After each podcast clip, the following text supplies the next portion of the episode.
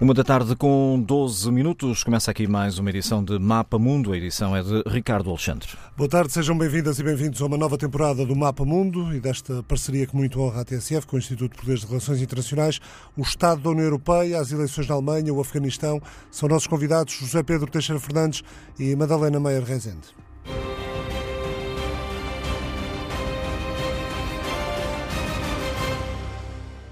As Nações Unidas, através de António Guterres, alertaram para uma crise humanitária no Afeganistão e o alerta parece não ter caído em saco roto, pelo menos para já.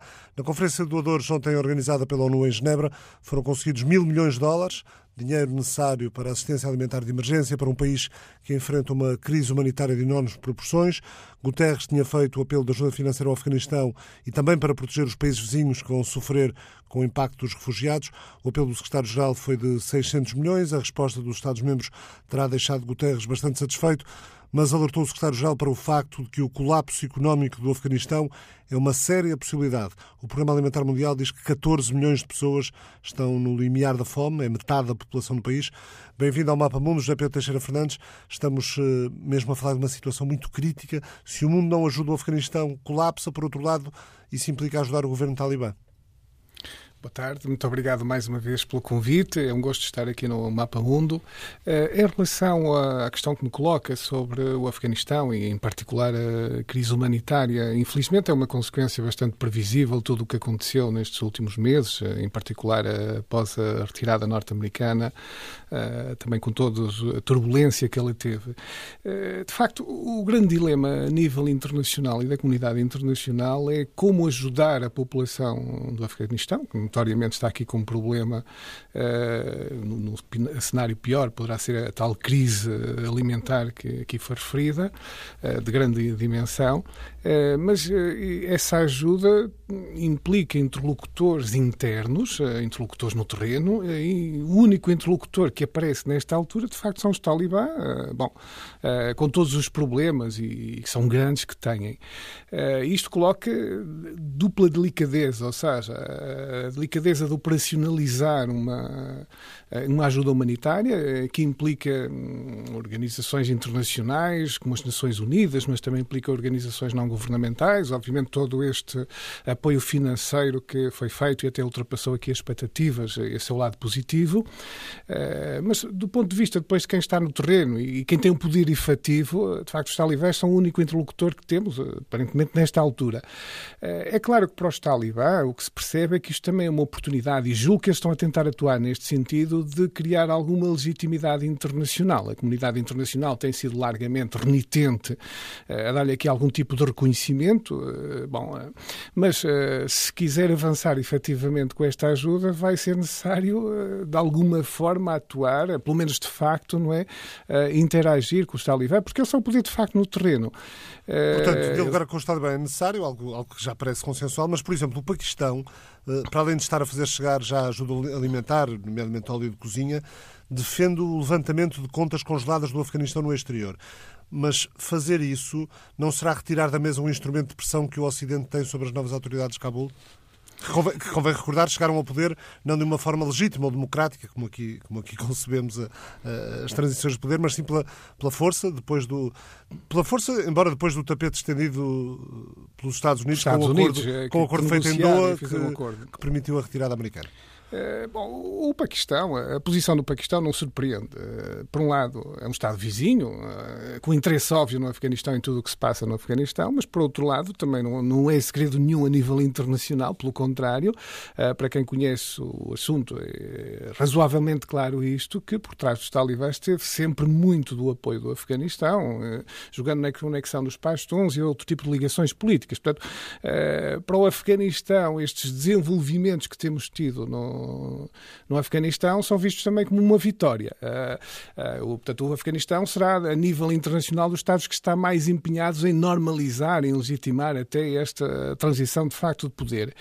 Uh, agora, aqui o, o problema, mais uma vez, é nós não sabemos exatamente o que é que isto pode implicar, não só do ponto de vista da legitimação política, como também do pior uso que os talibãs possam fazer desse poder e da sua atuação, nomeadamente voltar aqui a criar-se no terreno terreno ramificações com grupos que operam terrorismo a nível internacional, o caso da Al-Qaeda. Portanto, de facto, a Mas questão não, humanitária não e a questão não, de segurança é delicada. São não, delicadas. Acredita, não acredita que os talibãs tenham mais cuidado com isso, com a, com a carta branca que possam dar ou não a, a, a grupos eh, terroristas radicais de operarem no terreno? Ou seja, terão certamente mais cuidado com isto, porque isso está na, na gênese do, do acordo que foi feito em Doha com os Estados Unidos, mas terão certamente menos, menos cuidado com aquilo que seria desejável eh, a partir do Ocidente de, de respeito pelos direitos das minorias, das mulheres, etc. Essa segunda parte, infelizmente, também parece-me clara, pelo menos do, do, no sentido em que Os nós sinais entendemos. Que vão chegando, pelo menos, os sinais que vão chegando não, não é ter grandes expectativas, pelo contrário, é, é de esperar em muitos aspectos o pior. Esperemos que não seja o pior exatamente com aquele radicalismo extremo que vimos uh, quando estiveram poder nos anos 90, mas uh, seguramente não vai existir respeito pelos direitos das minorias, no sentido em que damos aqui, que achávamos desejável. Uh, agora, quanto à, à questão das ligações com estes grupos terroristas internacionais, eh, Al-Qaeda em particular. Nesta altura, os talibã hum, provavelmente também não têm grande interesse nisso, porque o que parece ser a prioridade deles é, de facto, controlarem o território e adquirirem alguma legitimidade internacional. Eh, e neste momento, a Al-Qaeda não lhes traz esse trunfo, ou seja, eles o controle do território vão tendo. Simplesmente, quando falamos aqui de controle do território, aqui depois vem um outro problema. Assim, é, mesmo os talibã não têm um controle efetivo total do território, dadas as características tribais, eh, geopolíticas e divisões do próprio Afeganistão. Eu diria que eh, é expectável que os talibã não facilitem a vida, nem estejam interessados nesse terrorismo internacional que vai fazer vaz nesta altura, mas também tenho dúvidas se efetivamente eles têm um controle efetivo de todo o território ao ponto de podemos dizer que o seu próprio poder de facto impede que esses grupos se implantem no terreno. Essa é uma questão que vamos precisar provavelmente de uns meses para perceber melhor. Hum a China, a China e já que, já que falava de geopolítica, a China promete ajudar com 30 milhões de euros, mais, mais ajuda sanitária, 3 milhões de vacinas contra o coronavírus devem chegar a solo afegão nos próximos tempos. Há aqui um posicionamento geopolítico, mas também de vizinhança. Basta lembrar que a província da China que tem fronteira com o Afeganistão é Xinjiang, onde, onde vive uma maioria muçulmana, e sabemos como os uigures têm sido sujeitos a atrocidades sem nome, mas à China não interessava de todo ter um Afeganistão instável e em guerra na fronteira ou com movimentos terroristas radicais a atuar livremente. De forma nenhuma. O caso da China é, aliás, um caso geopoliticamente também particularmente eh, importante para acompanhar agora nestes próximos tempos e desenvolvimentos do Afeganistão, precisamente pelos pontos em que tocava. Eh, a questão do Xinjiang é muito sensível na China, é a porta de entrada para a Ásia Central, para o seu grande projeto de Rota da Seda, eh, é até maior em dimensão a província incorporada na atual República Popular da China, embora a população, para os padrões da China, seja relativamente baixa, uh, tem uma conexão óbvia com o mundo muçulmano, a população é largamente muçulmana, e aqui vem o grande problema e delicadeza da relação também da China com os talibã. Porquê? Uh, a China tem todo o interesse neste momento em criar aqui alguma hum, relação, não direi de cordialidade, mas pelo menos de entendimento com os talibã, uh, não só por razões económicas, como eu estava aqui a referir, até porque nesse aspecto o Afeganistão hum, também interessa à China, até do ponto de vista de minérios e eventualmente eventualmente derrotas que possam passar pelo território do Afeganistão, mas de uma forma política mais pragmática que uh, a China pode emprestar alguma legitimidade internacional aos talibã, o que lhes interessa muito nesta altura por tudo o que nós vimos aqui até agora. Ao mesmo tempo, a China estará uh, talvez a comprar aqui um pouco algum sossego deste ponto de vista que os talibã não estarão também aqui interessados em uh, exportar movimentos islâmicos radicais que vão depois atuar no Xinjiang. porque neste neste momento a China, se esta situação no, no Afeganistão eh, também correr mal e evoluir no pior cenário, também tem muito a perder, eh, no sentido em que há também uma mobilização de parte do mundo muçulmano eh, contra a China, porque são populações muçulmanas que têm estado a sofrer, embora depois isto da política internacional é sempre mais complexo quando chegamos aos governos, mas é, é, é possível a China, se correr mal também a evolução no Afeganistão, tornar-se também ela própria um alvo do islamismo radical radical e estes grupos jihadistas, que é a última coisa que seguramente interessa à China. Portanto, esta aposta humanitária, esta aposta de colaboração é seguramente uma aposta muito interessada. E, e há também o papel de outros atores regionais, seja sejam atores regionais com fronteiras com o Afeganistão, como é o caso do Irão, sejam países com, com ambições na, naquela grande região, com ambições de, eh, de alguma, de alguma liderança regional. Estou a pensar no, no caso da Turquia ou até, se quisermos, no caso da Rússia. Sim, é, esses Estados, eu acrescentaria talvez aqui a Índia, que perdeu a um Índia, pouco agora nesta sim. transição, mas, mas seguramente esses Estados todos têm alguma ambição de ter influência. Uh, a Turquia tem sido dos Estados que têm feito aqui algumas pontes com os Talibã, nomeadamente até esta normalização no aeroporto em Cabul, juntamente com o Qatar. Uh, está aí num plano também aqui de criar alguma, alguma influência na região. Portanto, são os países uh, que estão a ajudar o, o novo poder afegão a tomar conta do aeroporto. Sim, aqueles que mais abertamente e mais assumidamente têm, eh, vá lá, entrado numa relação de alguma normalidade com os talibãs e, em concreto, nessa normalização do aeroporto de Cabul, que é uma, uma porta central, obviamente, eh, para o mundo exterior.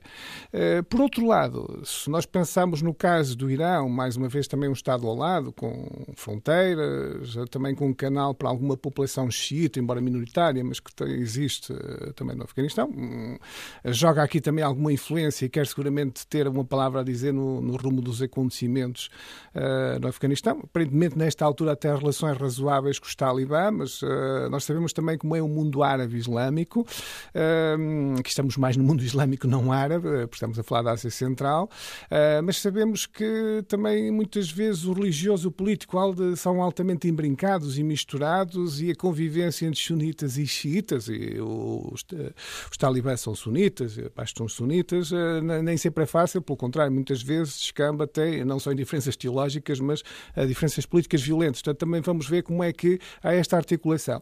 No caso da Rússia, é uma espécie de regresso ao Afeganistão. Julgo que com Vladimir Putin tendo eh, uma tentativa de regresso, pelo menos tendo aprendido bem as lições da antiga União Soviética, projetando a sua influência agora também, eh, ou procurando projetar de outra forma. De qualquer maneira, há aqui também uma diferença fundamental. Não só é a Rússia não é a União Soviética, como também não há fronteiras diretas da Rússia com o Afeganistão questão, o que faz aqui alguma diferença em termos geopolíticos.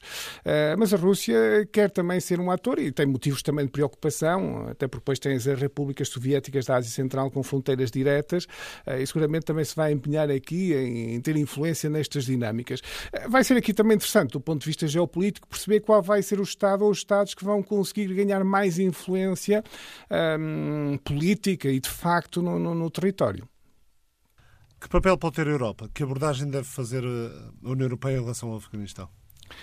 Europa aqui tem, tem mais uma vez um, uma situação comparável a outros conflitos que nós vemos no que usualmente se chama o Grande Médio Oriente, embora em rigor uh, colocar o Afeganistão no Médio Oriente é, é talvez excessivo. Mas bom, uh, na realidade, o, o, problema europeu eh, está muito ligado à questão humanitária, à questão dos refugiados. Por um lado, a Europa pode, uh, e penso que já o está a fazer, de alguma forma, procurar apoiar o mais possível a população no Afeganistão, a nível do ativos, a nível da ajuda humanitária, dinheiro, etc. Pronto, com todos esses mecanismos genericamente humanitários.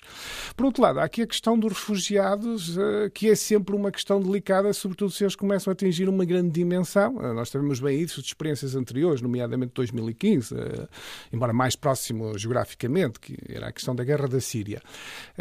Mas se o controle interno e a tal crise humanitária se agravar, ou a situação política também se agravar, tudo isto, obviamente que as vagas de população, refugiados e fugir posterior vão aumentar. Uh, muitos deles provavelmente ambicionam chegar à Europa e aqui, mais uma vez, uh, o problema é político difícil. Nós uh, sabemos que é, o consenso político, nomeadamente até para a distribuição do encargo entre os diferentes Estados europeus, é sempre uma matéria delicada.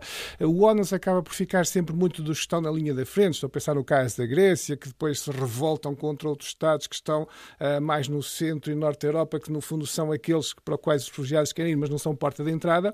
Eh, este é o problema que a União Europeia precisa o mais possível de evitar. É verdade que também não está só nas suas mãos, mas pode pelo menos eh, tentar atuar ao nível desta ajuda humanitária, ao nível de alguns acordos de cooperação com estes países vizinhos e, vamos ver se realmente a situação política e económica no Afeganistão eh, não corre no pior sentido, porque isso também, obviamente, tem implicações muito grandes nas, vagas, nas possíveis vagas de refugiados. Já vamos voltar a falar disso mais em detalhe. Zé Pedro, boa tarde, Madalena Meira Rezende, também investigador do IPRI, do Instituto de Poderes e Relações Internacionais. Eh, para ver que o Afeganistão possa fazer parte do discurso anual do Estado da União Europeia que Ursula von der Leyen vai fazer amanhã de manhã? É provável que no contexto das questões uh, dos refugiados e da, e da, gestão dessa, desse dossiê difícil uh, para a União Europeia e para a Comissão em particular, uh, que se venha a falar do Afeganistão e também, obviamente, relacionado com a questão de, do debate sobre a autonomia estratégica que se tornou uh, mais uma vez um assunto de uh, negociações entre a, entre a França e a Alemanha, uh, quando os europeus se viram, enfim, coagidos a sair do Afeganistão quando, quando os Estados Unidos assim o decidiram e, e sem apelo nem agravo foram arrastados por esta, por esta decisão de, da administração Biden. E, portanto, talvez seja parte, mas obviamente que noutras áreas uh, vai estar uh, a tónica de, de, Ursula von der Leyen, porque ela, obviamente, que usa este, este discurso para, uh, digamos que, acentuar as áreas em que a União Europeia tem vindo a progredir de uma forma positiva. Eh, em primeiro lugar, a questão da, da vacinação, que foi, digamos, um dos uh, mais difíceis de gerir durante o inverno, quando os Estados Unidos estavam à frente uh, e a Grã-Bretanha também em larga, enfim, em larga escala da vacinação na, na, na Europa uh, e, e, e pela, pelo facto de, de, a Comissão estar, digamos, responsável pela distribuição das vacinas isso teve um impacto muito, muito negativo na, na, imagem da União e agora, de facto, uh, a Europa está bastante à frente nessa, nessa campanha, à frente dos Estados Unidos, uh, e obviamente que Ursula von der Leyen vai acentuar essa, essa questão. a Alemanha tem um, um papel central na vida da União Europeia, já vamos falar da, da, da, das eleições alemãs. ainda sobre o, o, discurso de Ursula von der Leyen amanhã. Uh, que prioridades é que podemos, eh, é que podemos esperar? Eh, temos, eh, temos a recuperação económica da, da União Europeia, temos ainda a questão do, do, do, combate à pandemia, mas embora com a situação já um pouco mais estável na generalidade dos países, mas sem sabermos propriamente como é que vai ser o próximo inverno, porque porque mais ou menos há um ano esta parte também as coisas estavam ligeiramente controladas e depois voltaram a piorar e portanto certamente que isso ainda faz parte da narrativa do, do, política do, dos discursos dos dirigentes europeus, mas que prioridades eh, a Presidente da Comissão deve enunciar no discurso da manhã? Eu penso que há duas que vão, vão com certeza estar presentes. Uma é a questão de, uh, do Green Deal e da, uh, da ambição da União uh, de se tornar um líder mundial nas questões climáticas. foi aprovado em abril a Lei Climática Europeia que é uma das mais eh, que é a mais avançada a nível internacional nos seus mais ambiciosa em termos uh, dos seus objetivos de, de, de, corte das emissões uh, de gases de, de efeito estufa uh, portanto e, aprovada durante a presidência portuguesa da União. Exatamente. E que vai ser obviamente alvo de grande disputa interna. Enfim os seus efeitos vão, vão ter efeitos económicos já estão a ter efeitos económicos consideráveis com o aumento do preço da energia etc. E, e, vai se tornar, obviamente, controverso, mas a Comissão tem um papel uh, muito importante nesta, enfim, nesta agenda. Esta vai ser, de facto, uma das prioridades da União.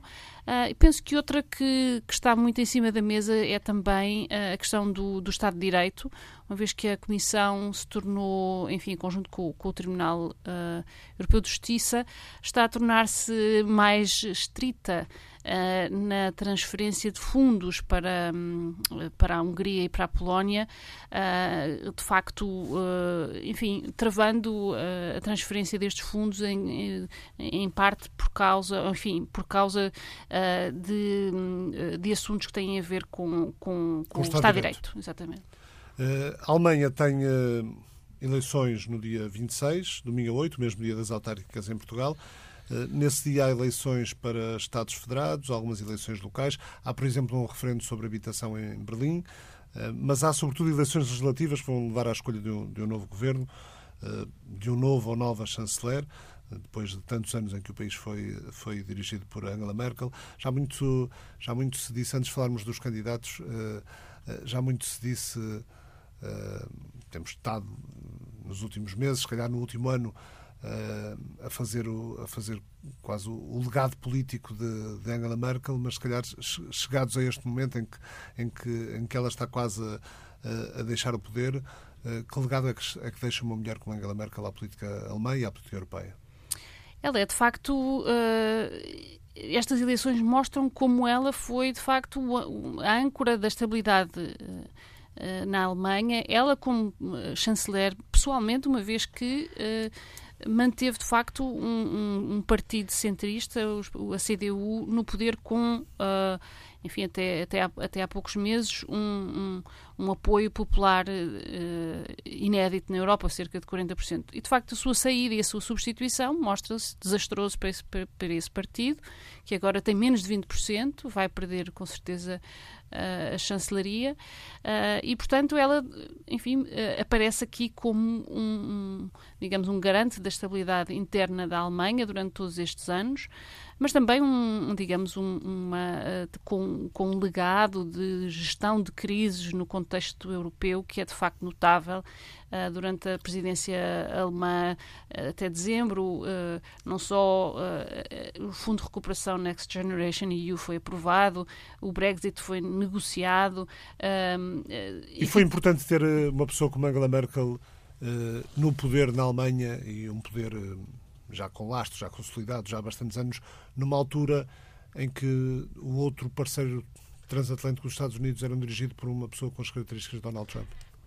Com certeza que para a Europa e para, para a gestão de uma União com, enfim, Estados cada vez uh, mais heterogéneos, com interesses e economias diferentes, com interesses geopolíticos também diversos, uh, uma pessoa com as características dela um pouco. Uh, alguns cri criticam que sem agenda uh, mas que foi capaz realmente de, de, ouvir todos e de encontrar uh, soluções uh, de compromisso, essa, essa, essa, esse, esse asset europeu foi muito valioso. Uh, a nível internacional, uh, eu penso que esta característica de, de, Angela Merkel de ser uma construtora de consenso e não ter uma agenda própria é um pouco menos interessante e até com custos grandes para a Europa, no sentido em que, de facto, ela uh, adotou uma, uma, um, enfim, uma política de equidistância, nomeadamente no conflito entre os Estados Unidos e a China, que me parece desadequada aos tempos que correm e durante durante a administração Trump, de facto, ela um, tornou-se uma espécie de terceira força uh, que nem uh, que, que, que, se afastou de certa maneira parcialmente dos Estados Unidos e das suas opções políticas, nomeadamente em relação à China. Uh, Mas também isso... em relação à Rússia, até pela cumplicidade na construção do, do gasoduto do projeto do Nord Stream 2, aliás, agora concluído.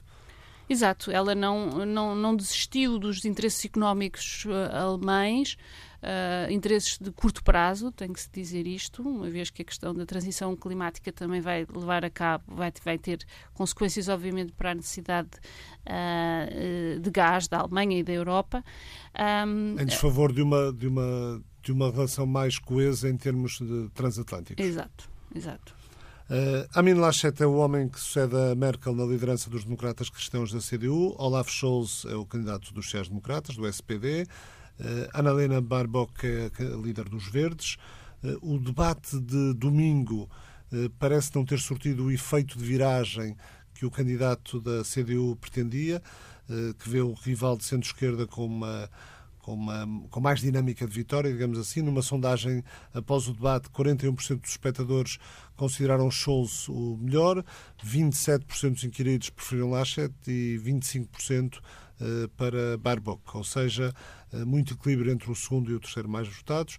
Eh, está tudo, está tudo tão indefinido a menos de, de duas semanas de eleições que, Madalena, podemos vir a ter Uh, um governo de, de, grande coligação, não com dois, mas com três partidos. Aliás, atualmente já temos, mas, mas uh, três dos quatro partidos que já tiveram em governos nacionais, a coligação semáforo, assim chamada pelos outros partidos, uh, vermelho SPD, verde os verdes, naturalmente, e amarelo dos liberais.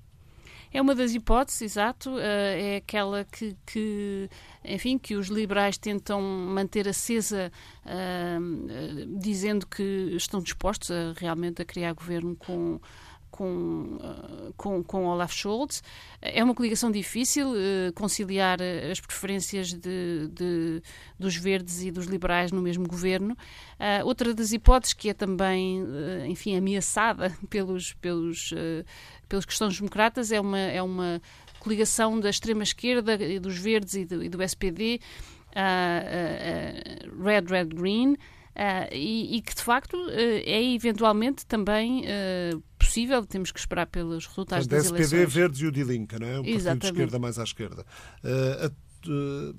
o partido de Uh, quer numa circunstância, quer noutra, a chancelaria seria de Olaf Scholz, uh, mas o partido de Angela Merkel não atira a toalha ao chão. Amin Laschet pode apostar numa coligação jamaica, que falhou há quatro anos, uh, com verdes e liberais. Nessa altura foram os liberais a roer a corda, se, se me permitem a expressão. Exato, nessa altura foram os liberais que não, não permitiram, mas desta vez também uh, para, para a CDU será muito pesado e muito provavelmente irá penalizá-los bastante esta, esta coligação, ou seja, manter uma grande coligação com parceiro júnior uh, do SPD uh, e é pouco claro de facto se, por exemplo, uh, os bávaros estarão de acordo com essa CSU, não é? A CSU estará de acordo com essa com essa opção, porque também para eles seria provavelmente bastante penalizador fazer fazer parte desta desta desta coligação. Portanto, está tudo em aberto e, e entre estas três hipóteses digamos que não há, obviamente, uma. vai demorar bastante, bastante tempo. Há quem diga que, que a chanceler Merkel se vai manter durante mais um ano até, até a formação do governo. Uma coligação à esquerda com SPD, Verdes e, e, e, e Esquerda que é, é já uma, uma hipótese que, que aqui abordamos. Eh, atualmente o governo é de coligação, Bloco Central, portanto, CDU, SPD. Eh, mas não deve ser algo que se possa que seja provável de ser repetido.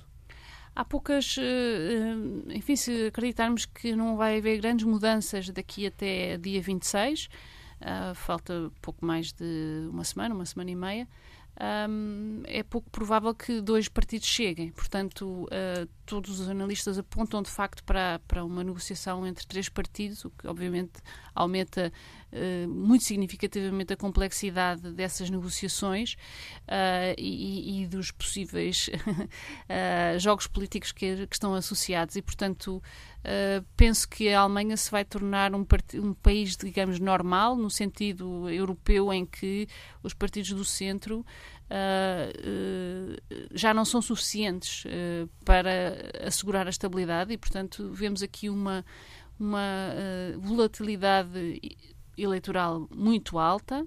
Uh, nos últimos meses uh, visível que 10% da população mudou várias vezes de preferência de voto. Aliás, se, recuarmos, se recuarmos alguns meses, uh, Annalena Baerbock, líder dos Verdes, parecia estar com uma dinâmica de vitória bastante, bastante forte. E, e, e, que rapidamente perdeu, não é? E que rapidamente perdeu. Exato. Uh, exato, a, a, sua, a sua entrada na política não foi a mais feliz, houve vários escândalos uh, que, que, que, a fragilizaram. O próprio partido internamente não pareceu muito entusiasmado. Uh, o seu co-líder, Robert Abeck, ficou muito, digamos, uh, chocado por ter sido, enfim, parte desta dinâmica de vitória e depois, enfim, o lugar de possível chanceler lhe ter sido Uh, roubado, digamos assim, uh, por uma mulher. Uh, e de facto, os, os, verdes perderam ali rapidamente a sua, a sua vantagem, apesar de eventualmente virem a ter um, um, enfim, um resultado respeitável e virem a fazer parte uh, de qualquer governo ou, enfim, provavelmente de, um governo que venha a ser negociado. Uh, Barbock, uh, líder dos Verdes, apresentou-se no último domingo, ou nas declarações finais do debate, disse ser a candidata da mudança a pensar nas alterações climáticas. Isso pode, pode ir ao encontro do que podem ser as preferências de um eleitorado eh, mais preocupado, se calhar mais jovem, mais urbano, mais preocupado com as, eh, com as questões ambientais? É um pouco um apelo ao seu eleitorado tradicional. tradicional. Uh, eu diria que não é propriamente, uh, digamos, um, uh, não vem de um partido que está em expansão, vem de um partido que quer defender o seu eleitorado e que está. Ela precisa, com... precisa de captar o voto dos outros, não é? de, das outras frentes do eleitorado para crescer. Para crescer. Uh, exato, ela era de facto um, um, uma promessa no sentido em que uh, atraiu durante algum tempo, uh, enfim, todo o eleitorado que está, enfim, cansado da CDU e de um partido que de facto se tornou muito pouco dinâmico com Angela Merkel. Se ela era, enfim, a, a chanceler da estabilidade, foi também um, uma chanceler que não por culpa, mas enfim, o partido ficou um pouco à sua sombra e não, e não foi capaz de dinamizar suficientemente para encontrar um, um, um, candidato uh, enfim, com sucesso. Obviamente que esta, esta candidatura de Armin Laschet veio fragilizar o partido. Nas declarações uh, finais do, do debate, uh, para além da Baerbock se ter apresentado como uma candidata da mudança, Armin Laschet disse que era o candidato da confiança e Scholz, Olaf Scholz, do SPD, o candidato do respeito. Eh, uma sondagem da revista Bild dá 26% das intenções de voto ao SPD, aos sociais-democratas, centro-esquerda, mais um ponto percentual que há uma semana, portanto estão a subir, embora muito ligeiramente. A CDU-CSU mantém-se nos 20%, os verdes 15%, perderam um ponto percentual em relação à semana passada. Portanto, eh, o ponto que o ponto que o, que o SPD ganhou foi aos, aos verdes que o, que o perderam em relação ao, ao barómetro anterior. Portanto, tudo em aberto. Eh, no plano externo, Madalena, quais são os grandes desafios? Eh, já aqui falávamos de, de, dos desafios da União Europeia e provavelmente não, são, não serão, não é, não é para a Presidente da Comissão ser alemã, mas, ou, ou quem sabe, mas não, não serão muito diferentes dos, dos, do que são os desafios da própria Alemanha. O papel da União Europeia como ator global, eh, e a defesa do Estado de Direito dentro da, da, da União Europeia, dentro dos 27 eh, foi muito interessante os debates de política externa e, de facto, aqui uh, Baerbock foi muito forte Uh, foi a única candidata que, de facto, mostrou uma, uma, uma, política externa alternativa à que tem sido a, a da chanceler Merkel, esta, esta política externa de equidistância em relação aos Estados Unidos e à China. Ela tornou-se muito clara também uh, no apoio, uh, digamos, a um, a um a um papel mais musculado da Europa em termos de defesa. Uh, houve um debate sobre a questão dos drones armados e, de facto, os verdes fizeram uma grande evolução em relação ao Partido Pacifista eh, que começaram a ser, são agora o partido mais favorável a, a um reforço, de, enfim, de, do setor militar na Alemanha, mas também na Europa de um papel mais uh, capaz de intervenção ao lado dos Estados Unidos, também o partido Os mais transatlântico, exato, também mais transatlântico, com, com mais Portanto, já, já é um partido ideologicamente muito diferente do, do que eram os fundamentos do, do partido de Oscar Fischer. foi, com, foi, foi, foi com Fischer que exatamente que houve, essa mudança. exatamente esta mudança houve um debate interno muito enfim violento entre os chamados fundis, os fundamentalistas e os mais pragmáticos. Fischer fez essa mudança exatamente quando esteve quando esteve no governo uh, e, e esta geração já é uma nova geração que, eh, enfim, eh, apesar de estar eh, ligada aos fundamentos do, do, partido e manter a questão ecológica como central na sua identidade, já vem, em termos de política externa, com posições muito diferentes e, de facto, inovar e trazer uma posição de uma Alemanha mais moderna e mais capaz de, enfim, de, de, de desafiar a, tradição uh, merkeliana, digamos assim, de não decidir entre os seus parceiros e o que me parece ser uma evidência de que, de facto, esta posição está a ser, está a tornar uh, a política europeia em termos uh, internacionais muito menos eficaz e, digamos assim, mais ambígua. Há estudos, eu li há, há pouco números apresentados mesmo hoje pelo European Council on Foreign Relations, eh, estudos que mostram que apenas, esse estudo mostra que apenas um em cada cinco europeus vê a Alemanha como líder do bloco nas relações com a Rússia e menos ainda vê em Berlim a defender os interesses da União Europeia a lidar com a China. E tem razão. uh, essa é a parte mais triste. De facto, a Alemanha, uh, com Merkel, foi, foi, foi extremamente relutante em seguir, digamos, até a sua própria indústria. Em 2019, a própria, a própria União de, dos Industrialistas Alemães uh, acordaram para o desafio que a China, enfim, uh, põe uh, à indústria alemã, no sentido do, da transferência de tecnologia, de, da compra de empresas de tecnologia de pronta por parte da China, com, com um paper muito, muito crítico, e, mas Merkel continuou na sua política, digamos, geoeconómica, de manter uma proximidade muito grande com, com Pequim, eh, cada vez que vai, eh, enfim, eh, ainda em 2019, na sua última uh, visita a Pequim uh, reiterou, enfim, a aliança entre, entre a Alemanha e a China, não, não cumprimenta, por exemplo, a reeleição da, da presidente de Taiwan, ao contrário da França e da Alemanha, desculpa, da França e da, da, da Grã-Bretanha, portanto, mantém-se muito calada também em questão, na questão de Hong Kong e de Xinjiang. Portanto, claramente um, a Alemanha de Merkel foi uma, uma eh, digamos, um, uma influência, do meu ponto de vista, eh, negativa na política externa europeia nos últimos anos. Sr. Pedro Teixeira Fernandes, poderá ser a Alemanha o destino de, de, muitos milhares de refugiados afegãos que venham a sair do país após a, a consolidação do, do poder talibã? Eh, é de prever uma nova crise de refugiados na Europa na próxima primavera-verão? Eh, para já não, mas uh, tudo depende, como falávamos há pouco, na evolução da situação no Afeganistão. Acho que não, não conseguimos fazer nenhuma previsão rigorosa uh, do que poderá vir a acontecer. É evidente que se, se deteriorar a situação pela crise alimentar e pela crise política, é muito provável que as vagas de refugiados vão surgir, nomeadamente nessa altura, onde eh, até as viagens são mais fáceis, por razões até que, uh, de tempo, não é? Uh, mas uh, não podemos aqui antecipar que isso vai ocorrer como certo.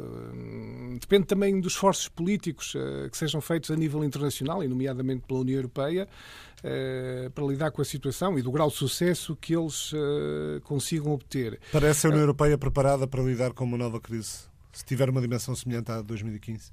A União Europeia, eu diria que nunca está muito preparada para lidar com estas crises pelas suas próprias características, embora provavelmente esteja melhor do que estava uh, em 2015. Uh, eh, quando eu digo que não está muito preparada, é neste sentido. Uh, de facto, aqui uma abordagem comum europeia é sempre extraordinariamente difícil nestas questões. há bocado o tema era a questão da China e das relações com a China, onde, obviamente, o definir um interesse geral europeu já é uma tarefa difícil difícil nós podemos dizer, ah, quem defende o interesse europeu. Mas o primeiro problema que nós normalmente nunca discutimos é exatamente o que é o interesse europeu. O problema é que há múltiplas definições do que é o interesse europeu. Projetando isto na questão dos refugiados, eh, o problema é bastante similar. Eh, há os Estados relativamente generosos, ou mais ou menos generosos, eh, tradicionalmente no acolhimento dos refugiados, que normalmente não são os que estão na linha da frente da entrada na União Europeia. Uh, e, e, só esta configuração da questão já gera automaticamente tensões. Porque... Aliás, temos visto a, a forma como como a Polónia tem tido alguma dificuldade em lidar com, as, com os refugiados que a Bielorrússia, por interesses também de, de afirmação política, tem feito chegar à, à, à fronteira entre a Bielorrússia e a Polónia, fronteira de entrada da União Europeia, e no caso eram refugiados iraquianos. Sim, é, é já um exemplo de, destas questões. Eh, mas a fronteira sul da União Europeia, onde nós vimos o problema, eh, nomeadamente na Grécia, depois também vimos Itália aqui pela parte mais central, eh, provavelmente vai ser a que vai sentir essas pressões em, primeira linha. E, sabemos que, independentemente depois do destino e da repartição que se possa fazer, há sempre um tempo, há sempre um momento de entrada, um momento de acolhimento, um momento de identificação, um momento de um conjunto de formalidades, até do ponto de vista de de identificação e ver se têm ou não têm as condições de refugiados. Ora, inevitavelmente, os Estados que estão na primeira linha vão, ter que, vão ser confrontados com essa tarefa. Aqui a, questão geopolítica é incontornável. Uh, e com diferentes governos e diferentes populações na União Europeia, com óticas que não coincidem muitas vezes de todo na, na forma de abordar este assunto, se realmente vierem vagas significativas, vamos voltar a ter uma crise política. Isso não, não duvido muito. Não havendo uma política europeia comum de migrações e asilo, eh, houve alguns avanços durante, durante a, a presidência portuguesa, Madalena, os esforços que foram desenvolvidos? Durante a presidência portuguesa houve poucos avanços, mas de facto com, com o Afeganistão uh, houve alguns avanços, no sentido em que rapidamente houve uma espécie de coligação dos, dos, dos Estados com vontade de, de, de, acolher, portanto, houve um acordo sobre a eventual distribuição de, de, de refugiados. Uh, isso foi feito, enfim, em, durante, em agosto, portanto, uh, foi uma, uma primeira, enfim, um primeiro ensaio dentro dessa, dentro desse enfim, formato de, dos, dos, dos, Estados que, estão, que são voluntários ao acolhimento dos refugiados, em que Portugal se inclui. Uh, e houve também uma rápida uh, mobilização de, de, Merkel e Macron para negociar com os vizinhos do Afeganistão, o Paquistão, o Catar, o Irão, etc., para, uh, para enfim, para, para, absorver aí a, a, maior vaga de, de, refugiados. Portanto, houve, houve de facto uma resposta muito mais rápida do que em 2015. Uh, e, e um, enfim, um modelo que eventualmente será o modelo que, que Ou seja, a Europa adotado. parece estar mais preparada para, para evitar uma nova crise migratória. Sim, atuar mais rapidamente, sim. Uh, a chegada de a chegada de, de, de novos eh, de uma nova vaga de, de, de, imigrantes. E também sabemos como as economias europeias precisam de, de, população jovem e mão, mão de obra jovem, eh, tendo em conta eh, o envelhecimento demográfico do continente europeu, mas depois há diferenças políticas na, na abordagem do assunto. Quando foi a, a crise de 2015, eh, Angela Merkel foi acusada de ter aberto as portas rapidamente mais sem ouvir os outros parceiros europeus. Eh, isso agora já não vai acontecer. Não, ela adotou uma, uma atitude totalmente diferente com esta negociação uh, com os vizinhos, uh, enfim, enfim repetindo, a, a, digamos, a fórmula que encontrou com a Turquia, do acordo com a Turquia, uh, no fundo, pagar esses Estados para que eles absorvam os, os refugiados e, e, os impeçam de trazer, de vir para a Europa. Portanto, no sentido, num certo sentido, é, digamos, evitar o chamado pull factor, o, o fator de, de atração que uh, aquela declaração extraordinária em, em, em, agosto de 2015 ela fez, que via Schaffendas nós conseguimos, uh, é, um, é uma tarefa que a Alemanha consegue.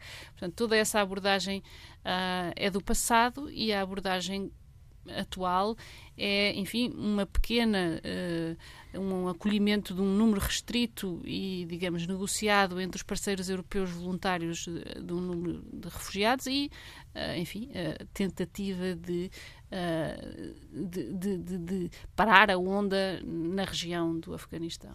Há um passado que nos é sempre presente e uma data que foi relembrada por estes dias, os 20 anos do 11 de setembro.